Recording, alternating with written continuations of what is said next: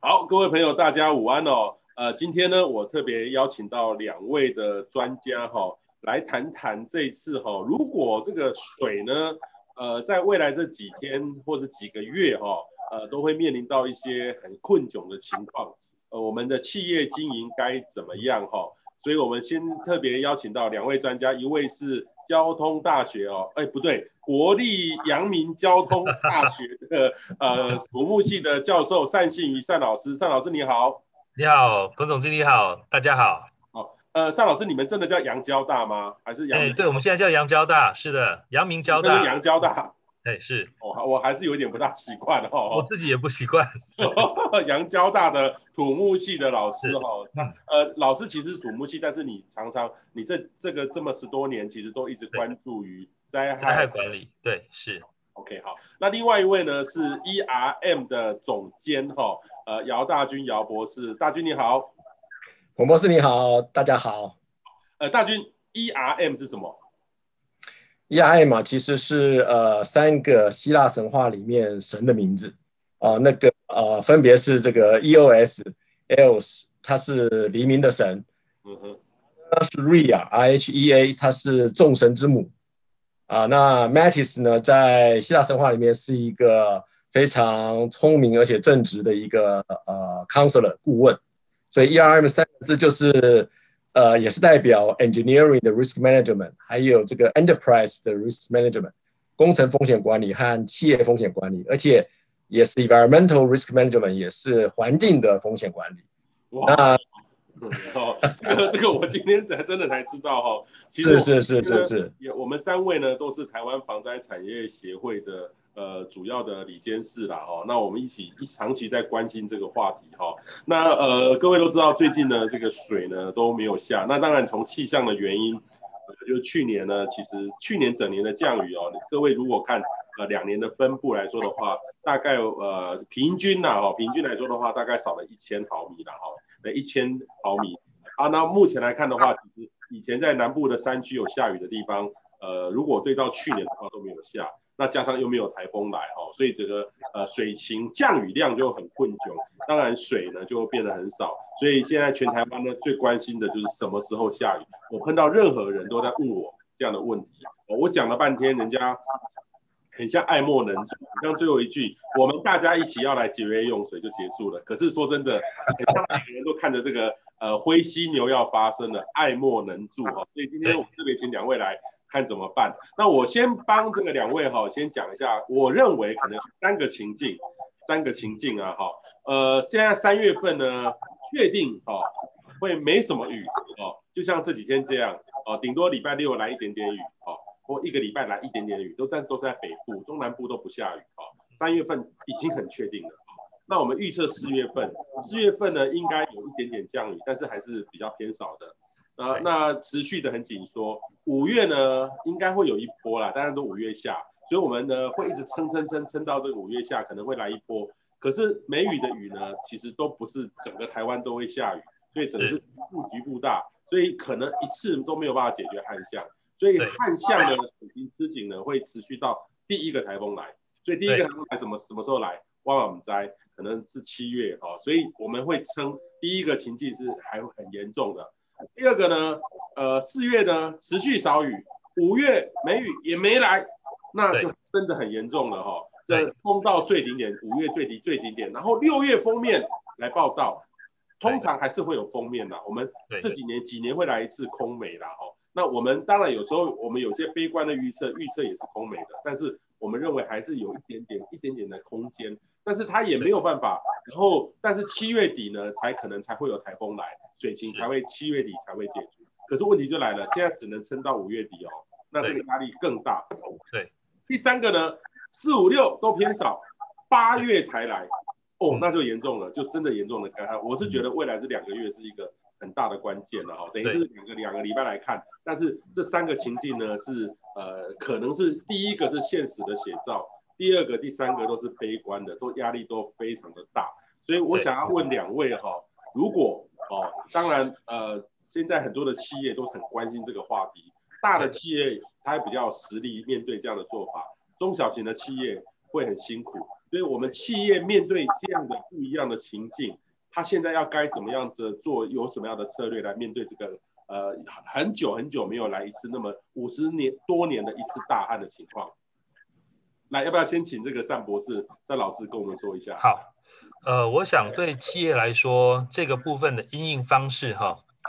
嗯，应该要怎么讲呢？这些企业如何因应，应该是配合呃彭博士您提到的不同的情境，跟水利署它会采取什么样的作为？呃，假如说今天水利署它是先不采，譬如说是停五呃供五停二，好，假如它采取是减量供水或者是减压供水，跟我供几天停几天，这个状况也是不太相同的。对企业来说，它其实需要预先知道。水利署会怎么样请自来水公司去调配这个水？因为假如说今天啊，它是采取譬如说是用停呃供五停二，企业会有两天是没有水可以用的。假如它是采取呢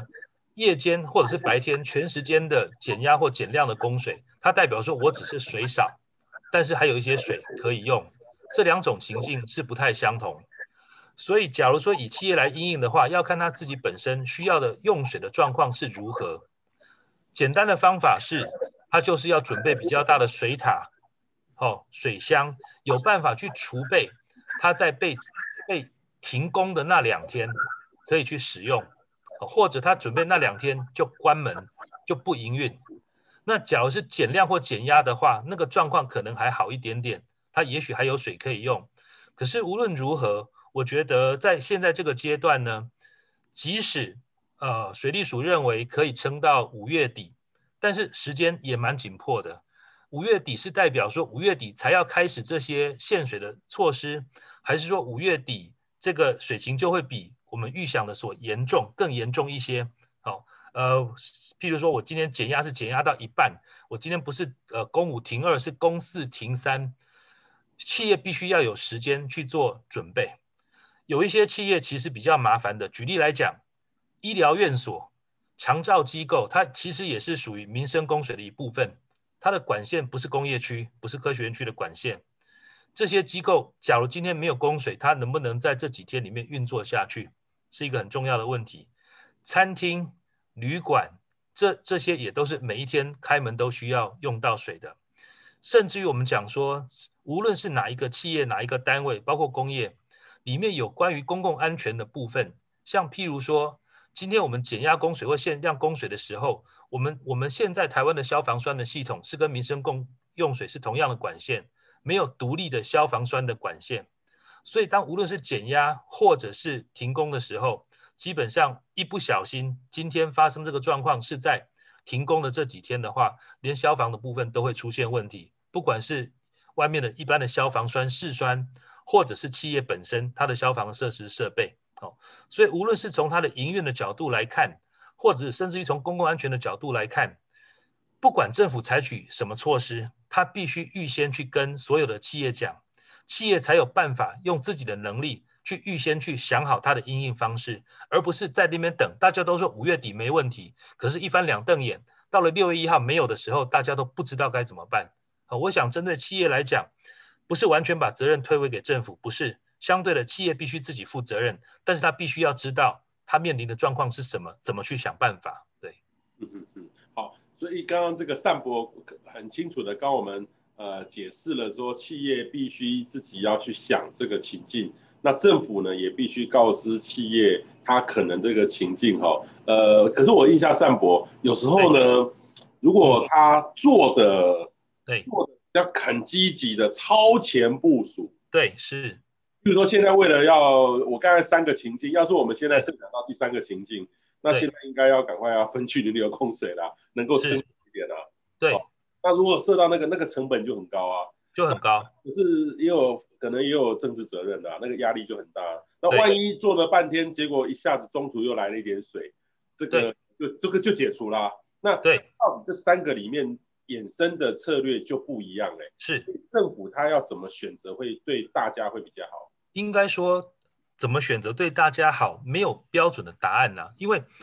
就就像我们今天这样讲，我们假如采取比较保险的作为，从现在就开始更进一步的去限量，让我们的时间，也许说本来说到五月底没问题，但是也许今天可以撑到六月中、六月底，从现在开始大家就少用一点点。好，假如真的到了中间水来了，我觉得这个冲击相对的还比较小。哦，跟你说我们真到五照常过日子，到了五月底，结果呢，五月五月底之后，六月一号没有水了，那那个冲击我觉得是更大的。所以政治风险上面来，无论是政治风险哈，其实政治风险是跟人民所承受的是连接在一起。好，我我预先去做这个准备啊，没用到，没有用到，算是大家侥幸幸运嘛。好，可是你说我都没有去做准备，这是完全两回事。因为你真的，当你真的需要的时候，你要的东西可能是你要不到的。举例来说，台积电、联电他们有水，他们等于是跟民间的业者签订了合约，有水车。现在我们自己，假如说我今天是一个食品加工厂。哦，我也需要大量的用水，我去哪里找水车？我连现在要去找水车业者签约，可能都找不到了。啊，我只能现在想看用其他的方式，能不能说在短的时间里面，我只能想办法说，我到时候我也没有办法一天我的产线百分之百全开，我也许勉勉强强的，这个我的产线一些必要的民生必须要生产的，可能维持百分之二十的量，有没有办法在这个时候做什么呢？赶快去订购一些水槽，假如还有的话，趁着这个时候。我先把它灌满嘛，我们用水车没关系，我先把它装满，接下去慢慢的用。可是你真的等到那个真的等等到，譬如说四月底、五月底要来做这件事情，不好意思，你连要买水槽都买不到了。哦，我觉得这个部分是你一定要让企业有一个准备的时间，大家不会说就像之前零二零六地震，台南市的上面的屋顶的水槽被被都吹倒的时候，大家买不到水槽一样的啊。哦，所以这个部分必须要让企业知道怎么去先做准备才有办法。那我觉得赌得越大没有错，也许民众说啊，我你看我一毛钱都没有花，结果妈祖保佑我渡过去了，太太棒了，拍拍手，政府这个太棒了。可是万一我赌错了嘞，赌输了呢？这笔账一样也算在政府的头上了，所以状况没有比较好。哦，那这个部分就真的是要看政治的智慧啊。对，好，我问一下这个呃姚博哈。呃，你帮很多企业做这个全方位风险管理，我们待会再来讲全呃全方位风险管理是什么了哈。呃，这时候你给企业最大的建议，一最好的建议应该是什么？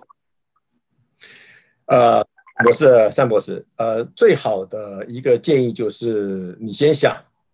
对我来讲最糟的情况是什么样的情形，然后针对这个部分再分阶段的去来做准备。我觉得今天要企业一定要先有这个未雨绸缪的这个心态，绝对不可以说今天等到最后，像刚刚单博所讲的一样，就是事情发生的时候再开始，那个时候可能你想要做的事情都没办法执行了。所以我对企业最重要的一个一个建议就是，现在开始就请你把最糟糕的情境，就是刚刚彭博士您也提到有好几个情境，可能挑一个。最糟糕的一个情境，那我们去思考说，在这个状况之下，我该怎么办？如果这个情境明天就发生，如果这个情境下礼拜就发生，如果这个情境是下个月才发生，那我怎么办？这个情境的概念就是说，刚刚加上单博士所提的，就是今天政府什么时候宣布它的一些一些一个水源的管制措施，这必须要考虑在里面。就刚刚单博士所讲的，今天不仅企业需要考虑的是供水的问题，还有消防的问题。其实，在过去就已经发生过实际的案例，就是今天是在呃停工的状况之下，哦，工厂发生火灾，结果消防队到了现场，打开消防栓是没有水，他必须用水车到隔壁的县，哦，隔壁的一个一个一个一个呃这个行政区去把水车灌满了，再过来这个救火。这样其实对于企业来说的话，这部分都是非常大的一个损失。所以企业要考虑的绝对不是只是供水的问题，还有消防的问题，还有很多其他的，包括说今天刚刚单博所提到的，如果我是食品加工业，我现在储水，我如何保障水质到我用的时候仍然能够达到我需要的标准？所以不是只是储水的问题，还有水质的问题，还有企业本身的特性的问题。这些部分我们不可能在这边一一的谈到，都需要企业的这个经营者跟他的团队去设想这些问题，配合企业本身的一些特性去考虑所有的风险的问题。因为停水的问题，还有水质的问题，还有后面的这个这个消防的问题，都是企业必须要去考虑到的问题。嗯嗯嗯嗯，好，所以这个刚刚这个这个姚博士哈特别讲到，比如说食品加工业，其实食品加工业也要用掉大量的这个水，对，没有水大概就没有办法 work 了，没有办法，对，用用那种再生水怎么弄，就是就是没办法了，就是那。因为我们来的这个自自来水哦，真的自己就来，我们也没有想过它有一天会断的，这机会没有那么很没有那么高，所以大多数企业呢，可能呃战备储水哈，可能都不大够。那现在呢，两位提到就是说，企业就应该要赶快呃趁这个现在还没有到达什么呃停那个呃公五哦停二的这样的阶段，就赶快来做这样的一个部署哦。可是我就想到一个情况。如果我们今天跟大家企业讲说，你一定要赶快做，拿重视，结果这个市场就恐慌就起来了，就大家去抢，然后用水呢会不会反而用的更多更大，反而造成大家的困扰？嗯，但姚博还是单博先，还是姚博先你先？这个部分，我想企业的恐慌是可以预测的，我想这也是政府的智慧哦，必须要去思考这个部分的问题。那。也就是呃，与其这个突发性的这个这个这个呃一些措施，不如刚刚单博士所提到的，就是先预告，哦，让大家有准备。但是呢，每一个阶段我们都有一些配套的措施，才是真正需要的地方。那这些是政府能够控制的。比方说，刚刚单博士还提到说，这个有些这个企业可能会去买水桶来储水，这时候水桶的这个供应就不是政府能够。呃，控制的，除非我们要成立一个呃，这个这个这个水桶国家队，水桶配对，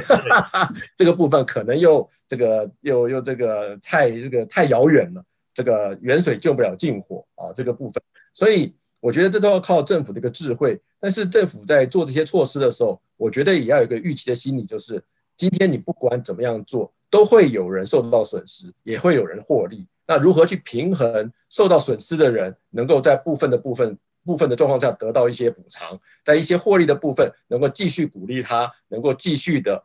协助我们撑过这段这个缺水的时间。我觉得是政府在政策上可以去思考的一些问题。嗯嗯嗯嗯，对。所以政府等于是说，现在呃大多数是关心在稳定供水的上面去做啦。但是我的我的观察是，后面那一段真的如果面临到后面那么严重的情境的准备。真的我还不知道有没有什么样的配套的一个措施啦，但是但是如果说以现在来说的话是，呃大多数水利署重心摆在水利署，当然我觉得看看指挥官，其实他们去年就在动了啦，我觉得不是说现在才在动，去年的有这个趋势就在动，但是呢说真的要回到企业的经营哦，让企业永续，都才是最重要的。现在这端。呃，单博士，你的观察是不是这端？我刚刚姚博士讲那一端，企业的准备，未来跟政府的联动这个部分，是不是还需要呃能够再多补强一点？对，我想呃，我我我们不能责怪水利署了哈，也不能责怪经济部，因为实际上水利署就是由一群呃工程师所组成的，好，或许他们会做一些资源的调度管理，但毕竟他们毕竟他们的角色就是负责调水用水而已。所以，对于之后缺水的时候会发生的状况，或许那不是他们的专业或专长。好，呃，其实应该要能了解状况的包括谁呢？举例来说，像是经济部的工业局，好，或者是科学园区的科管局等等的这些目的事业，甚至于包括卫福部针对医院或者是护理之家长照机构，这些各个目的事业主管机关，他本来就应该把灾害这件事情啊，或者其他类别的这些意外呢，纳入平常对于他所主管的这些企业的一些辅导里面，甚无论是透过法令规范、哦辅导的计划等等，让这些企业都知道，你必须面临到，也许面临到地震、面临到淹水、哦面临到台风、水灾等等。不过这一端可能过去政府是比较忽略一些，都让企业可能也不能说自生自灭了哈。政府针对减防减灾工程很努力了，可是真正那个后果却没有教大家怎么样去面对比较好。甚至于常常都觉得说，我们不要引起民众的恐慌，哦，所以无论如何，这些灾害的风险你也不用知道太多。我觉得这个部分在平时是没有问题的，就是说我们都风调雨顺，地震也都不来，企业也会觉得很好，我没有被惊吓到。不过，既然我们讲风险管理，这些风险是存在的，不确定性是存在的。身为一个负责任的政府，就应该去考虑到后面的事情。所以，就算过去没有做，就算过去没有做，现在已经面临到说，最好最好说到五月底哦都没事。万一有事的话，我觉得这个时候不是只有水利署要出来面对，可能比较重要的是，包括经济部长开始，好，或者是其他包括经济部。包括科技部、包括卫福部，甚至于其他相关的各管机关，都应该要让他所主管的这些目的事业，甚至于是政府机关本身、公司行号，好，要跟大家讲说，稍微预告一下，万一怎么样的话，你可以怎么做，然后也一样要说政府可以怎么帮忙你，不是我只叫你自己做而已。好，今天举例来讲，今天其实是因为像是水车这件事情，是民间业者的水车。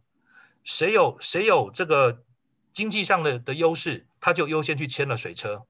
假如今天你说我也是企业，我也希望用水车啊，不好意思，通通都没有了，台积电都优先签约走了。那那你说我我这个企业我该怎么办？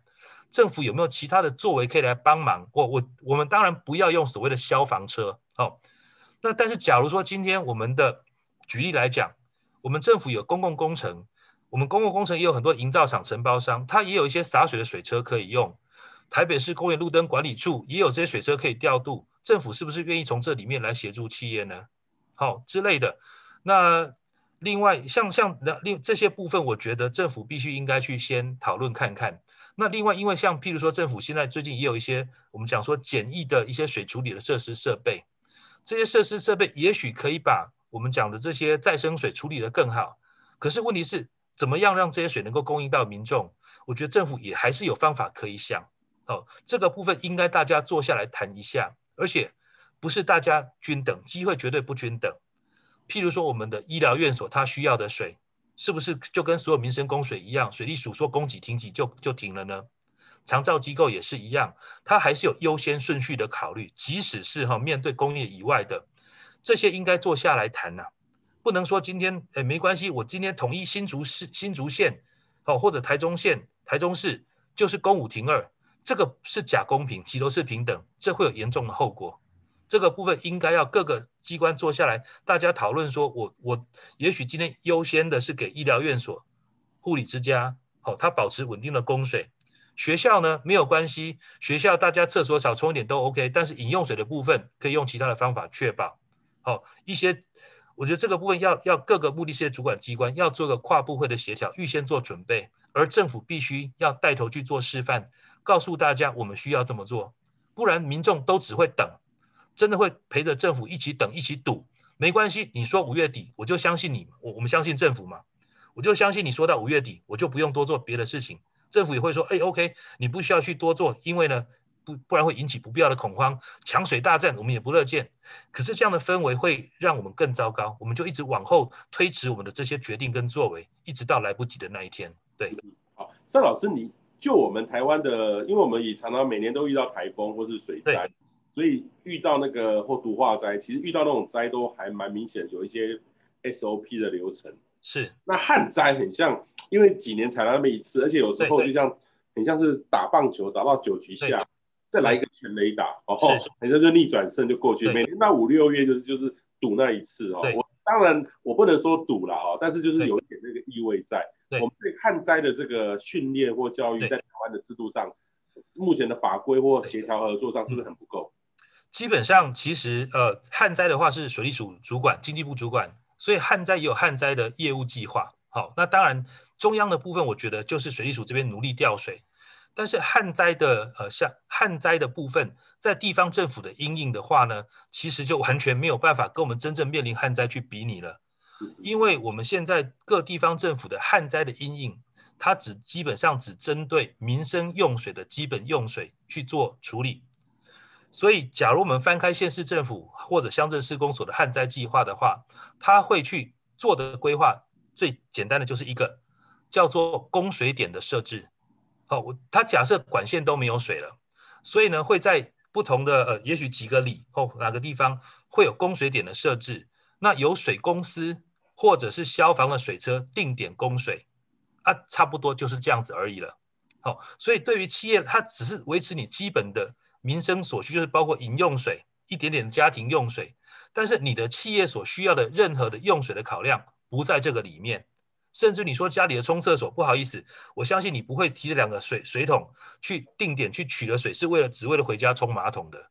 这卫生的部分也会有很大的问题。这个部分其实是没有任何像样的阴影的计划的。所以，我们对于旱灾一向是比较轻忽哦。所以，彭博士或许你也可以知道说，其实，在二零零三年或二零零四年两次我们旱灾的时候，像桃园地区是真的，大家你还有印象的话，是真的去水车拿水回家里用。没有水就是没有水了，是不是停几供给的问题？是根本没有水，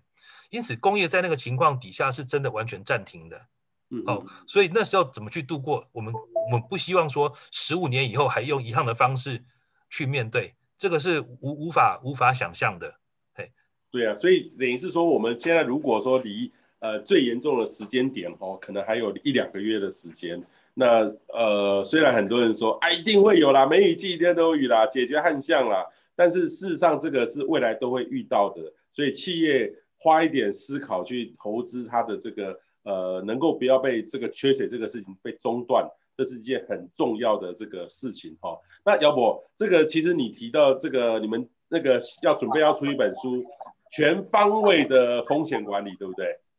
哦，是的，叫做呃全风险管理。全风险管理是全方位还是全风险？全风险，全风险，全风险哈，全风险管理了哈。那当然旱灾就是一个风险哦。那如果套用在你们的全风险的管理来看的话，呃，因为你们两本两位是这本书是呃月底要出来，对不对？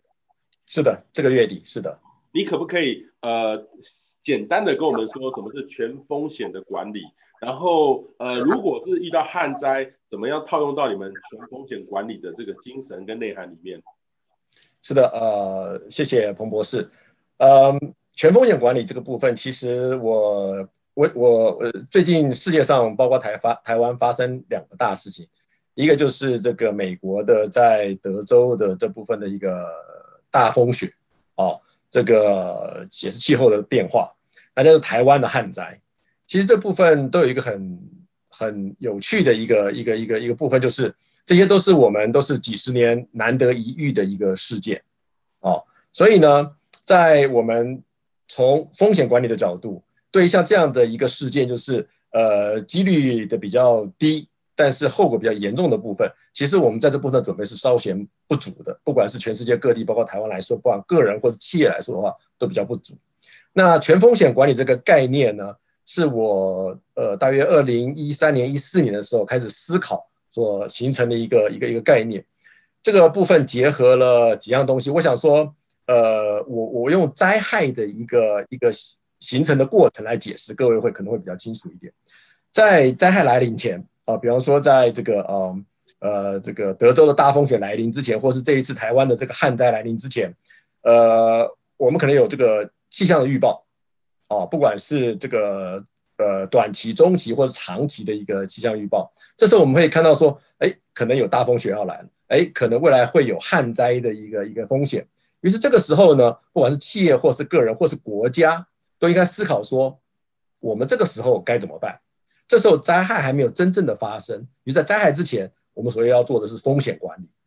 就等于说我们如何去呃降低这个灾害的后果，或是降低这个灾害的几率。当然。这个大风雪跟这个旱灾都是属于天灾，所以我们基本上是没办法去降低这个几率，但是我们可以想办法去降低这个后果。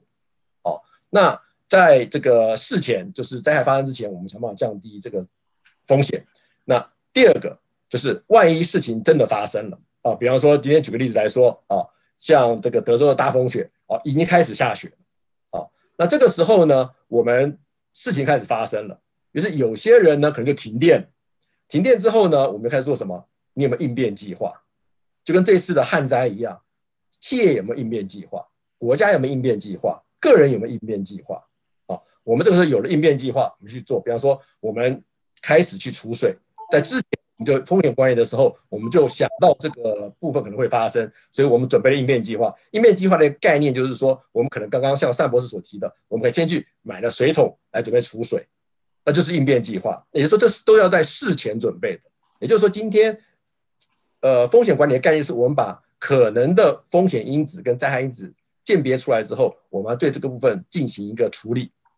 那处理的过程中，有可能说我们直接去处理这个风险。第二个就是，万一我们对这个灾害的这个几率，像这是几率比较低的，我不知道会不会发生。如果我们在事前处理，可能费用太高，我们可能就准备应变计划。于是我们说，我们先花点小钱买几个大水桶备用。那就算是说用不到，我们可以下次旱灾的时候再用。于是我们有准备这个大水桶。好，啊，这个时候呢，可能开始要准备储水，这是我们应变计划就把水储起来了。我们希望。透过应变计划，能够协助企业或个人或是国家能够度过这个难关。可是呢，我们拿这次德州大风雪的例子，哦，它来的时间比较长，大风雪的时间比较长，于是不仅断电了，断电了一天两天可能还好，有的断电了好几天，甚至一个礼拜以上。这个时候，德州的房子有些它并没有做过防寒处理的，于是开始这个水会结冰了。啊，那个时候我们在在美国都知道说，这个在北方会下雪的地方，我们在这个冬天来的时候，都要把花园的这个洒水系统的水要要要 drain 掉，要放掉，不然的话，这个这个在这个呃呃接近地面的这些水管都会结冰，结冰的时候，各位知道冰就会体积变大，然后就把水管胀破。那事实上，我好几个同学跟朋友在德州的都碰到同样的问题，就是家里头的水管破掉了，然后开始漏水。这样子，所以到这个时候呢，其实你应变计划可能可以做什么？台湾说我们可以买暖暖包，是吧？或者说我们可以买电暖炉，是不是？那暖暖暖包也可能只有维持二十四小时。那美国可能还没有暖暖包。那电暖炉呢？你没有电了也没办法用，是吧？所以停电的三四天之后，这个时候怎么办？你各位知道美国很大，于是你这个缺水，水可能可以用这个这个呃雪来代替。但是缺电，你没没有供暖，你怎么办？于是这就变成到说一天两天还还好，过了七八天之后，你可能这个时候就开始进到什么危机管理，是不是？因为你已经太久，一个可能食物都断绝了，第二个你可能连取暖设备都没有了，那就开始进到危机管理。于是很很多人，这是在德州这部分的发生的事情，就是很多人说为了供暖，于是呢他在家里头开始把一些这个木头的东西开始烧，于是就。好几起这个一氧化碳中毒的案例，是吧？就一中毒之后呢，那完蛋了，连救护车都没办法过来，所以这部分是造成很严重的一个后果，好几起的一些死亡案例。那我们也希望说，万一你有注意到通风，然后希望能够借由烧这些，不管是木木头或者是一些一些炭火，能够取暖之后度过这个寒冬。但是如果像这样寒冬继续下去的时候，你可能就必须要思考说，我怎么样来做营运持续管理。所以这一次我们。这个旱旱情其实也是同样的概念，同样的概念就是说，刚刚彭博士有提到，我们好几个可能的情境，哦，不管是三四月这个部分，到五六月，甚至到七八月，甚至我讲一个最糟糕的情形，最糟糕的情形，这个情形不见得会发生，但你不可能说它绝对不会发生，就是所谓的说，就跟去年一样或前年一样，我们台风非常，甚至今年可能台风都不来，因为气候变迁的关系，如果台风都不来。梅雨又变少的时候，这已经不仅是什么，不仅是我们根本等不到水，甚至到今年年底之前，我们都无法来解决这个旱象的时候该怎么办？我现在所讲这个 scenario，实际上是比刚刚洪博士所讲的，就是呃，可能是最后一个最糟糕 scenario，就是真的是最糟糕、最糟糕的情况发生。我们梅雨少，不够解渴，我们的台风没有来，根本没有下大雨，然后一路持续到今年年底。甚至还可能到明年，于是这个时候政府跟企业所面对到的，已经不是说缺水的问题了，而是根本没有水的问题。所以事实上，政府要开始叫做超前部署的时候，其实要思考的说，先不是有没有水的问题，而是水的分配的问题。啊，不患寡而患不均，我们怎么样去适当的分配这些用水？哦，那今天因为。水的分配这件事情是在政府的这个呃治理的这个权利里头，所以我们只能这个建议政府说，我们必须要考虑到这个最糟糕的状况。如果我们能想到最糟糕的状况去准备，那其他次糟糕的状况就不是什么太大的问题。那如果说我们今天最糟糕的状况没有准备，那真正发生的时候，我们是连水都没有的时候，是连分配的问题都有出来的时候，这是很大的问题。所以我认为说，今天政府要能够超前部署的时候，就是要想到最糟糕的状况，而且一步一步的把整个社会带进一个真正的准备旱灾的一个心态里头，准备的一个心态。刚刚这个单博士有提到，就是说今天对于像我们风险管理的过程中，有一个所谓的风险沟通的一个一个很重要的一个一个一个一个一个一个一个问题，就是政府如何去透过风险沟通，适当的风险沟通，把这些防灾的观念能够带到一般的普罗大众的这个心里头去，使得这些大众能够协助政府、协助社会，也协助自己来一起度过这个难关。因为缺水这件事情绝对不是只有工业的事情，也不是只有民生的事情，更不是只农业停灌就可以了，而是我们大家都必须要面对同样的问题。因为现在的疫情还没有结束，我们的鼓励我们要多洗手。万一说现在不能多洗手，是怎么办？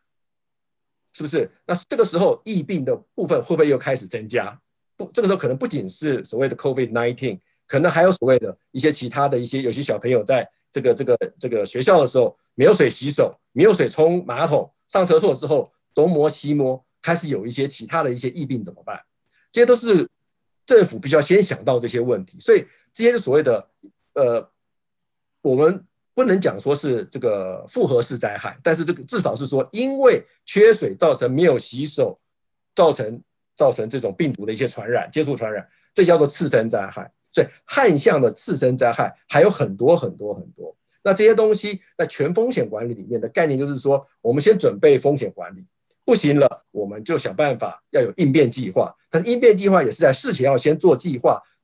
事后才能开始应用。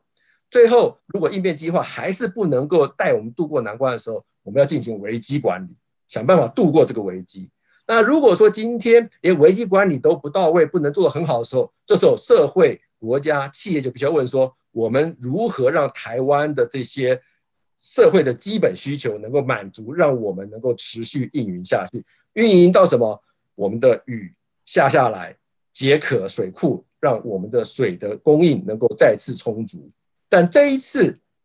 充足了之后，其实就是另外下面一个灾害的开始。所以对全风险管理来讲，每一个灾害都是一个轮回。那就是看说我们有风险管理的做法，有没有应变的一个准备，有没有风险，有没有危机管理、危机处理的一个能力，还有没有营运持续管理的一个心态跟准备，这是整个全风险管理的一个概念。OK，哇，这个姚博士把这个呃企业可能可以怎么做哈，把这个用在呃全风险管理的这个做法都提出来哈。不过你你提到了几次叫做超前部署哈。那我要问单博哈，其实我觉得我们的政府，或是我我我不是骂政府啦哈，就是说，其实超前部署在这个四这四个字，或是再加一个字，超超前部署哈，已经变成我们每个人朗朗上口，做什么事超超前部署，哦啊，这四个字很像就变成是做完一切了，很像就就代表这个我已经做完了，哦，就做完了。可是如果套用在你们全呃，风险管理其实这个落差我听起来非常非常的大哎，那你你如何有什么建议让这个呃各界企业的呃主管或是说现在的政府他呃在使用这个超前部署的话，他应该还要再想些到哪些问题？嗯，好，呃，我想超前部署这个字大概最最被用的时候应该是八八风灾之后，对对对，那个时候得开始讲我们的超前部署哈，预置兵力这个部分。呃，这个是一个绝对是正确的观念，可是也不要忘了，只要是超前部署，就需要用到资源，需要用到资源就需要钱，哦，人力、时间等等的投入，所以超前部署也必须要适当就好，不可能过度，好，呃，但是在这个里面呢，我想，譬如说以这一次的旱灾来讲，哪一些部分是属于超前部署，我们可以稍微去呃说一下。像譬如说，水利署刚完成的，就是从呃桃园到新竹的那个每一天二十万吨的管线，它其实并不是超前部署哦，因为这个管线是为了因应台积电在宝山这边扩厂以后，因为真的水不够用，所以本来就有计划的哦，从北水南调，所以这个不是为了因应旱灾，只是他去赶工，赶快把这个完成。那另外呢，你说抗旱水井的部分呢，它其实也是在之前。在二零零三、二零零四这这一次的旱灾之后，呃，包括了我们的自来水公司的三区处，还有新竹的农田水利会，在头前溪的两侧打了一些抗旱的水井，就让它持续的运作着。好，不过这个也不错，一天大概可以出水三万吨。好，但是不用的时候就不用，因为井打好了，马达放着，平常保养维修抽的时候才需要电费。这个比较算是符合所谓超前部署的概念。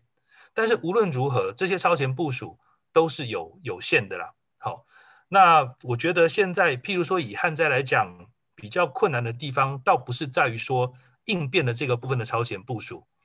呃，我们在做呃所谓的风险管理或全风险管理里面呢，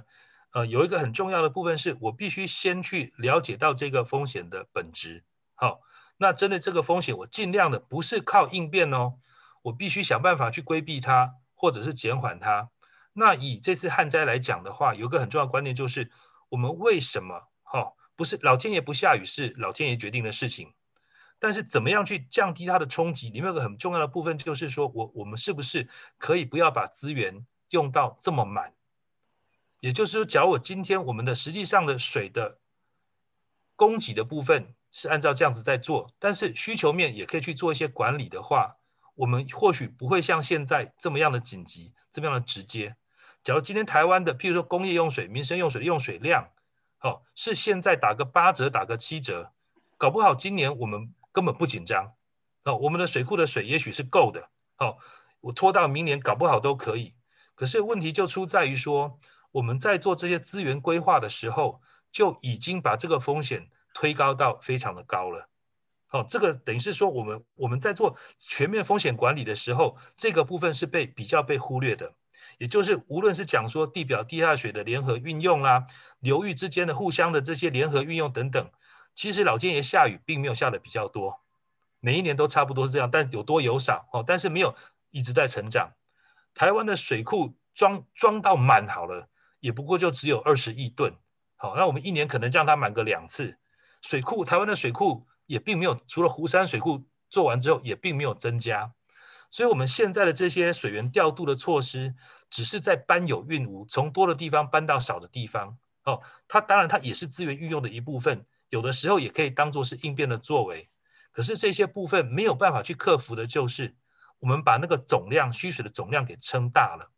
撑到大的时候，我们原本以为有效的应变作为，搞不好都没有用，就像现在的状况是一样的。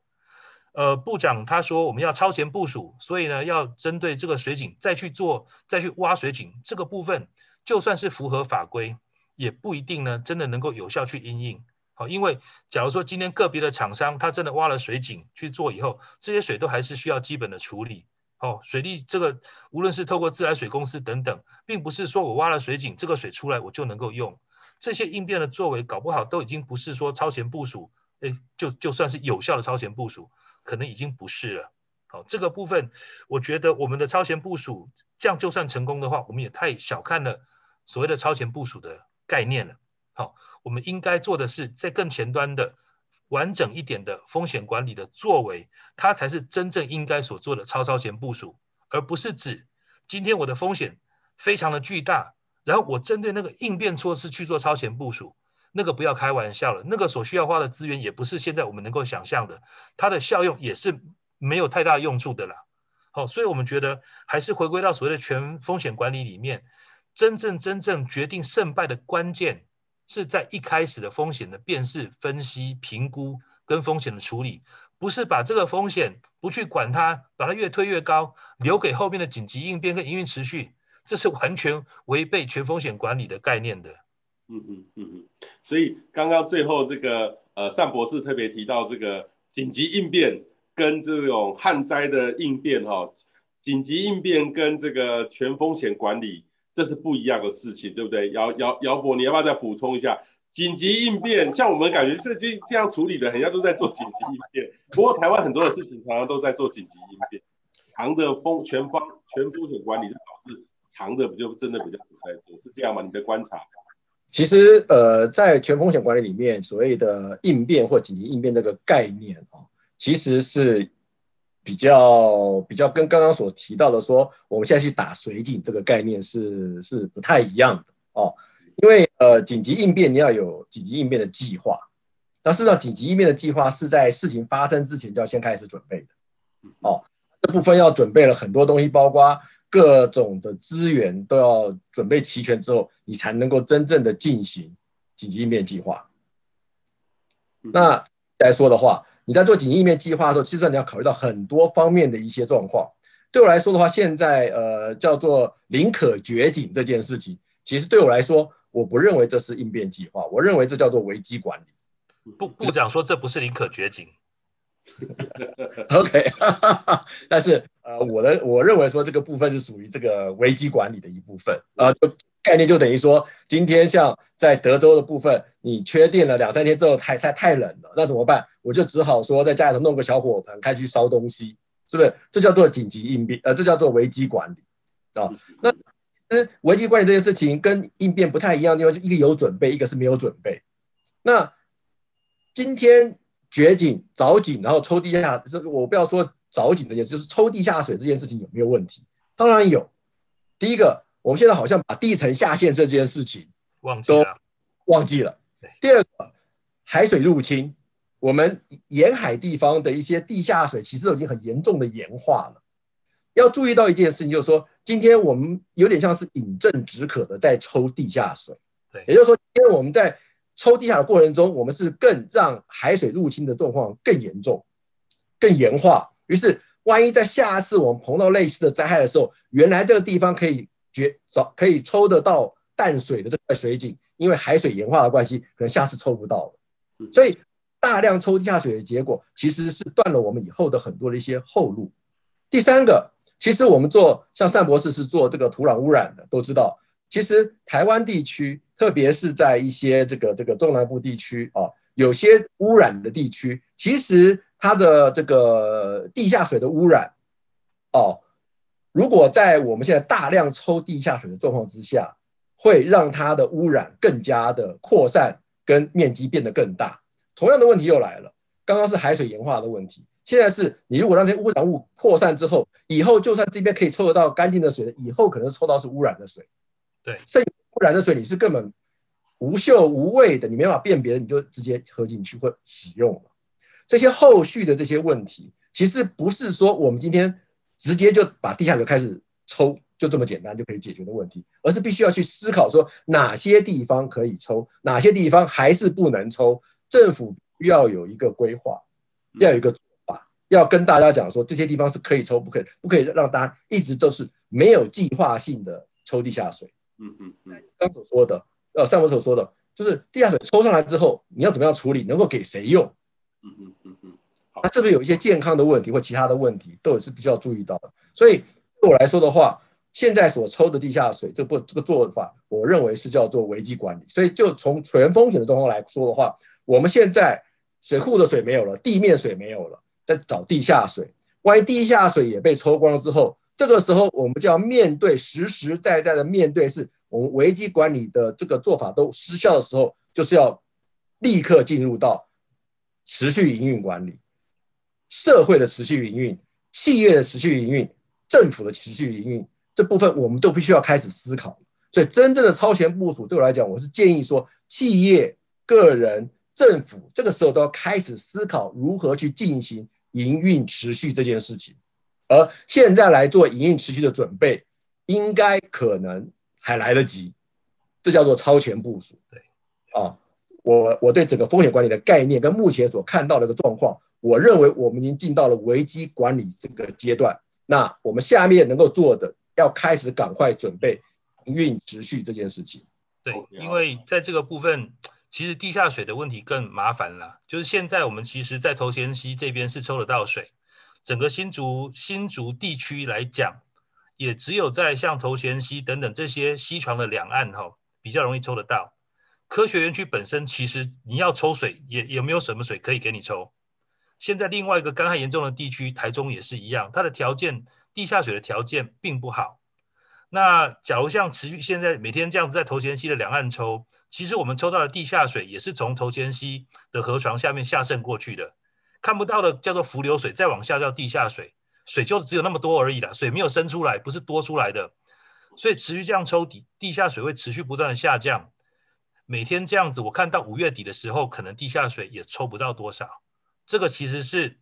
另外一个可能现在大家没有仔细去思考的问题。嗯嗯嗯，好，所以这个刚刚两位谈到了，就是说风险管理。应变哈，要紧急应变等等的这个不一样的这个层次哦，事实上也给呃大家哈各个企业的朋友做一个参考了哈。今天我们针对的是企业要来做哈，那啊但是不过我最后要问两位一个问题，就是说刚刚其实这个姚博有提到一个叫风险沟通了哈，这个政府要跟企业或跟大众先做好风险沟通，可是有时候就会觉得说政府怕说的太多又造成恐慌。然后说的说的说的这个，大家不用担心，我们会两个月有多少两个月，可是大家都觉得心里面还是觉得怪怪的哈、哦，所以这个的拿捏本身，这个政府本身、企业本身、民民众本身，怎么样来看这个谁要来做一个庄家，来做好一个整个好的沟通的一个角色，看到那个资讯还是要各自解读，也不能只单靠政府单方面的说法。能就来做一个决定，因为企业必须有自己的营运的方式嘛。我不知道两位最后可不可以给我们几分钟，呃，这个沟通上面，我怎么样得到这个资讯？呃，我可以对我怎么样用，或是说政府本身它可不可以强化在风险沟通上面，让大家呢能够多一点了解，能够一起来共度难关，而不是这个责任都是在这个政府的身上。嗯，其实风险沟通这件事情。呃，不是只有发生在今天哈、哦、才去讨论到。我想风险沟通也有，我们政府做风险沟通也有一些算成功的例子，就是这次的疫情，好、哦，COVID-19。呃，虽然我不完全认为是在做风险沟通啦，但是至少，譬如说防疫应该怎么做，好、哦，等等的，政府很积极的，透无论是透过社群媒体，透过电视来做说明，然后告诉大家。但是在这里面呢，呃，还是回归到一个问题，就是我们过去的这些官员。都太把责任扛在自己身上了。其实灾害的风险哈，各种意外的风险是大家都要一起去承担分担的。假如能够把风险沟通做得好的话，里面也包括了所谓风险责任的分担承担这一部分的一些意识的沟通。好，不是说今天一切我们都看政府，因为我缴了税，所以全部你都要负责。我想光是这件事情的这个部分的观念上的沟通就非常的重要。好，那包括说今天我们有去做健康检查，也不会今天医生是因为你平常的家医科的医生对你很好，他就不敢告诉你，哇，你这个是满江红都是红字，体重过重啊，心血管又是怎么样？他要是不告诉你，让你每天很快乐的继续大吃大喝，哦，这个这个责任其实到底在谁？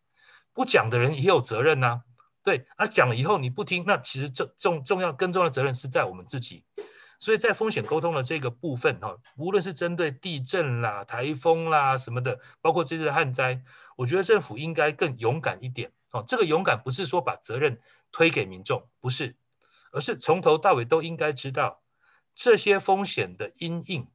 政府不可能都一肩挑起来做，这个必须先承认。先承认之后，你就比较敢去面对民众，说政府有政府的角色，我们透过公权力能做到什么程度，我们尽量做。但是另外一个部分就是，我必须很负责任的告诉你，你应该怎么做才可以降低你的风险。不讲其实是不负责任的行为，等于都在赌博。好，所以这个部分我想是必须要明白的跟民众来做沟通跟说明。至于怎么做，像今天我们的对谈就是其中一个好的方式啊。假如今天像彭博士会告诉大家说，我们可能遇到的风险情境是怎么样。政府现在的作为，哦，最好的状况可以因应到什么程度？比较麻烦的会有什么样的情境？我觉得这个部分必须摊开来跟大家讲。一开始民众的心理能不能接受是一回事，但是他早一点接受，早一点采取因应作为，绝对对政府跟对民众都是好事。所以我觉得这个风险沟通，政府不需要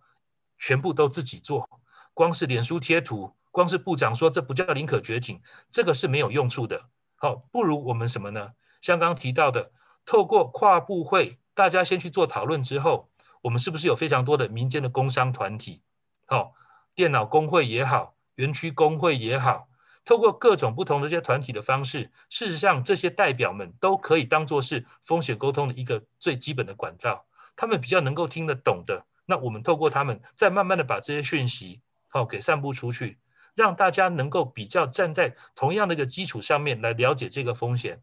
这个比较有办法去做。而这些当然，像今天我们这几防灾产业协会也是这里面很重要的角色。我们平常就在跟社会大众在针对这些不同的风险做沟通。那我想政府应该要能够多信任我们，好，也把更多的资讯去做揭露，而不要以为我们好像都是在帮忙民众在危言耸听啦、造谣啦等等，或者制造假消息。呃，假如能够心态改变过来的话，我相信我们可以在这一两个月里面很有效的帮忙政府。好，大力的帮忙政府把这个事情做好。对，其其实我我观察到哈，像我我的气象服务到我的客户，大概就是说我看到的资讯跟客户看到的资讯是一样的，那我会把我的资讯解释给客户，不会说我看到的就是比你多，我比你卡搞，好，比你卡搞，好，所以这是我的经验啊。那我们反而这样的方式让客户会更满意啦。哦，那我相信这样的观念对政府也一样。就是不是说我，比你看稿，我资讯比你多，所以我做的决策一定比你厉害。那我我只不过被你骂的时候才讲出来哦。所以这个整个整个角色，我觉得时代在变，随着这个各种的呃资讯多元多公开哈、哦，呃这个也是一种很好的风险方式的沟通方式啦。那最后也请姚博哦帮我们最后来看看刚刚我提到那个风险沟通，我们怎么样来可以做得更好？是的，嗯，洪博士、单博士。其实我呃呃我我我再补充一点啊，因为风险沟通其实有很多面向的一些做法，还有一些内容，还有一些技术啊。其实，在灾害的风险沟通这部分，很重要的一个原则就是所谓的透明度啊，不管是呃现在状况的透明度，或是未来预测的透明度，我觉得这件事情是非常重要的事情。像刚刚彭博士有能够把几个这个情境跟大家说明。我也觉得说，今天其实现在这个气象预报这个能力，包括这个彭博士这边所能够提供的服务，可以提供大家非常重要的一个参考讯息，就是我们科学上是如何来看待未来的可能发生的情境。而这部分必须要透过除了说私人的服务之外，包括中央气象局、政府这边都应该把这些科学基于科学理论的一些说法，哦，用。这个风险的一个角度来说明，就跟大家所说的降雨几率百分之三十、百分之五十，虽然很多时候大家对于三十跟五十理解可能不是那么完整，但是至少这是一个参考的东西。于是大家可以说，今天中央气象局或彭博士可以说，我们根据刚刚所说的这些这些讯息，第一个情境可能有百分之二二十的机会，第二个情境三十，第三个情境。四十，那当然还有百分之五或百分之一的几率，是我们可能到今年年底之前都没有大量的水进账，该怎么办？这些所谓的风险沟通，沟通的方式就是尽量的把一些事实，基于科学事呃数据的一些事实呈现给大家。这部分其实刚刚也回回应到刚刚呃这个单博士所说的，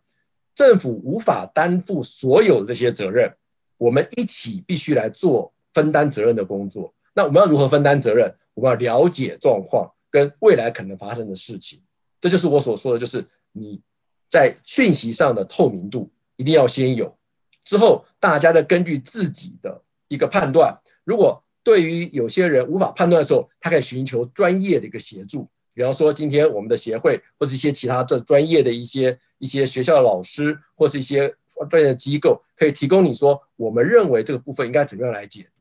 其实，在整个的风险沟通上面，也能创造很多很多的一些这个民间的一些企业跟服务，跟一些产业的一些成长。所以，风险沟通这件事情，我认为在目前而言，就面对现在的旱象而言，其实根据事实的一个预预预判，跟大家的一个透明度，跟事实的透明度，对现在来讲是非常非常重要的事实事情。啊，那在风险沟通部分，另外在刚刚所提到的，还有一个很重要，就是今天对于水资源的一个，我认为可能不是够呃够不够的问题，而是怎么去分配的问题，也是分配问题，特别是政府对于未来可能发生水资源分配的问题的这个议题上面，这个时候在风险沟通上面更应该。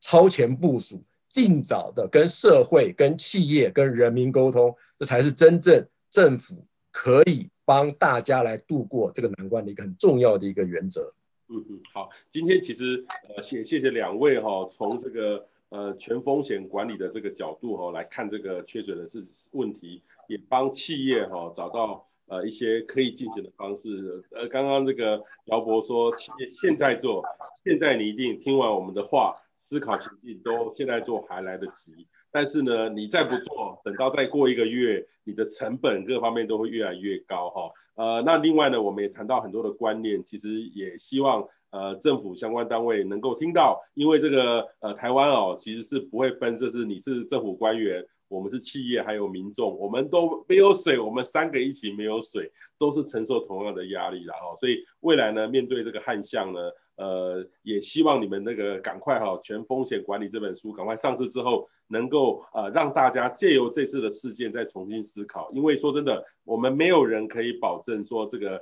呃旱象什么时候可以解除，现在是真的没有人。呃，所以我们必须早一点哈、来面对这个问题。今天非常谢谢两位哈、给我们这那么精辟的一个讨论，也希望大家持续关心我们台湾房地产业协会我们那本全风险管理由。两位呃，应该有四位博士哈，一起出的这本书，能够在这个很像是只有加入我们的会员才可以买，对不对？要不？是的，是的，这个因为呃，我们有很多的一个赞助、赞助、赞助厂商啊。OK, okay. 对，在这个书的做法是我们只能赠送，我们只赠送啊。那作者是我本人，还有单信宇单博士，还有蔡衍登蔡博士，我们三位一起撰写的啊。这部分呃，希望大家能够来加入我们的房贷产业协会。啊，共同为防灾尽一份心力。同时呢，如果你们加入我们的协会，我们现在加入协会的两本重要的两本书，就是这个全风险管理，还有一本就是呃台湾啊离岸风电的工程与风险。对，好，这两本可以赠送给大家，谢谢。OK，好，谢谢两位，谢谢，谢谢，谢谢。